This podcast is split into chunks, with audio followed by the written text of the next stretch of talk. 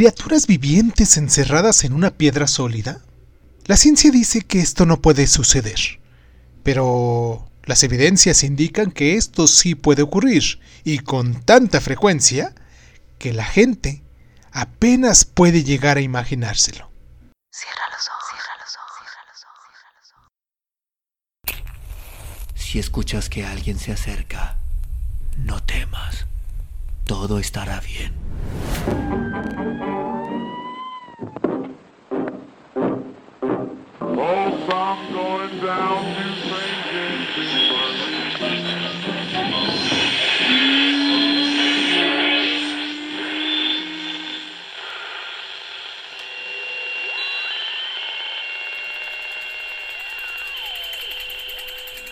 Estás escuchando, Crónica, Crónica, Crónica el lugar, el lugar donde, donde, donde tus oídos.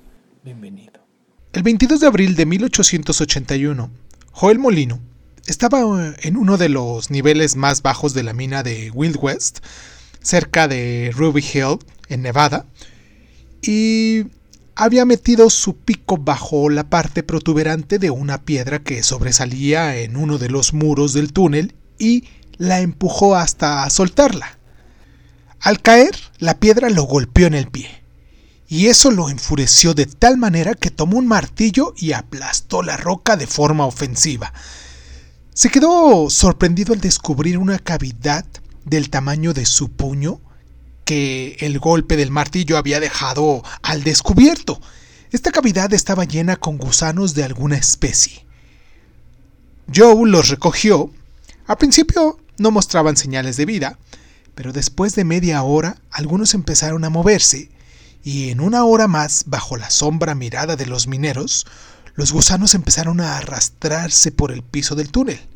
El operador de la mina se ocupó de recoger tanto la piedra como los gusanos y los envió a la oficina de minas de Estados Unidos.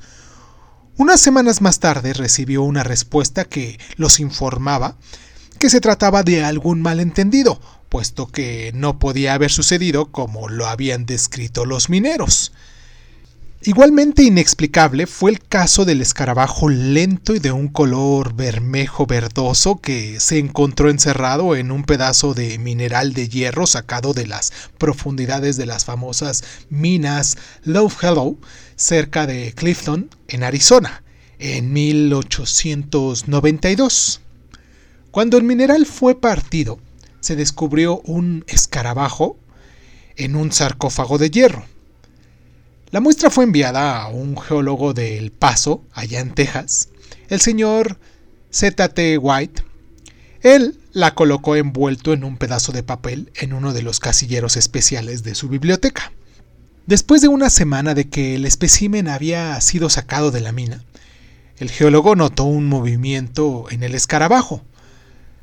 Al observarlo bajo una potente lupa, White vio un pequeño escarabajo que emergía lentamente del cuerpo de esa pequeña muestra. Convocó rápidamente a varios testigos. El pequeño animal fue colocado en un recipiente en el que vivió durante varios meses. Finalmente, el mineral, el escarabajo encerrado en él y el pequeño escarabajo que había salido de él fueron enviados al Instituto Smithsoniano en Washington, que únicamente pudo asombrarse como el resto frente a tal evidencia. En la mina de carbón Black Diamond, en el Monte del Diablo, cerca de San Francisco, en 1873 los mineros descubrieron una rana grande parcialmente atrapada en una piedra caliza cuya vena habían dinamitado.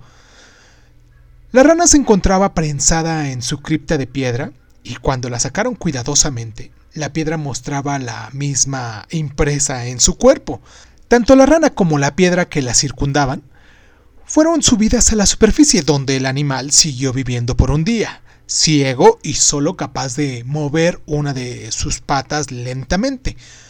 Cuando la criatura murió, su cuerpo y su tumba, que databan de tiempos remotos, fueron enviados a la Academia de Ciencias de San Francisco. Esta era una prueba de que mm, se refutaban las aseveraciones científicas que tal cosa no podía suceder. Los fósiles vivientes aparecen en los lugares menos esperados. Por ejemplo, en Brown y en Hull Samsmith, en Acton, en Ontario, estaban aserrando un tronco de pino en octubre de 1893. En ese momento la corteza exterior había sido aserrada y la siguiente parte del tronco mostró un círculo oscuro en la madera. Entonces los trabajadores detuvieron su labor con la sierra pensando que la mancha oscura era algún metal que se había incrustado en la madera y que podía arruinar las costosas hojas de su sierra.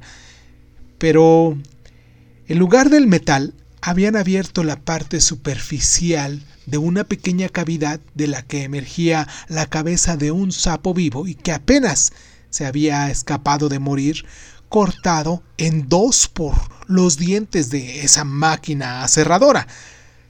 La cavidad en la que había sido atrapada la criatura era perfectamente lisa y casi esférica, lo que mostraba que el sapo se había estado moviendo en ella. El árbol tenía unos 200 años de edad y esa parte se encontraba a algunos centímetros del suelo. Antes de que la sierra lo liberara, el sapo había estado rodeado por la madera sólida de unos 86 centímetros de grueso. Ha habido muchos sapos que han salido de extraños lugares, incluyendo algunos que estaban en el concreto, pero muchos de esos casos pueden estar sujetos a la duda. Muy bien documentado y sorprendente fue el de los gigantescos bloques de granito ascados del fondo de mar de los muelles de la cuenca de George en Liverpool en 1829. Uno de los bloques tuvo que ser cortado para poder hacer escalones nuevos y durante el corte fue descubierto un pequeño sapo que fue liberado ampliando el agujero alrededor de su cuerpo. La criatura vivió por unas cuantas horas tiempo durante el cual intentó levantarse varias veces hasta que finalmente cayó sin poder moverse más. Los científicos británicos que examinaron el sapo y su tumba solamente movieron sus cabezas con cierta incredulidad, y frente a ellos se encontraba la evidencia, pero chocaba con el dogma establecido, de manera que tenía que ser rechazado, y lo que fue realmente.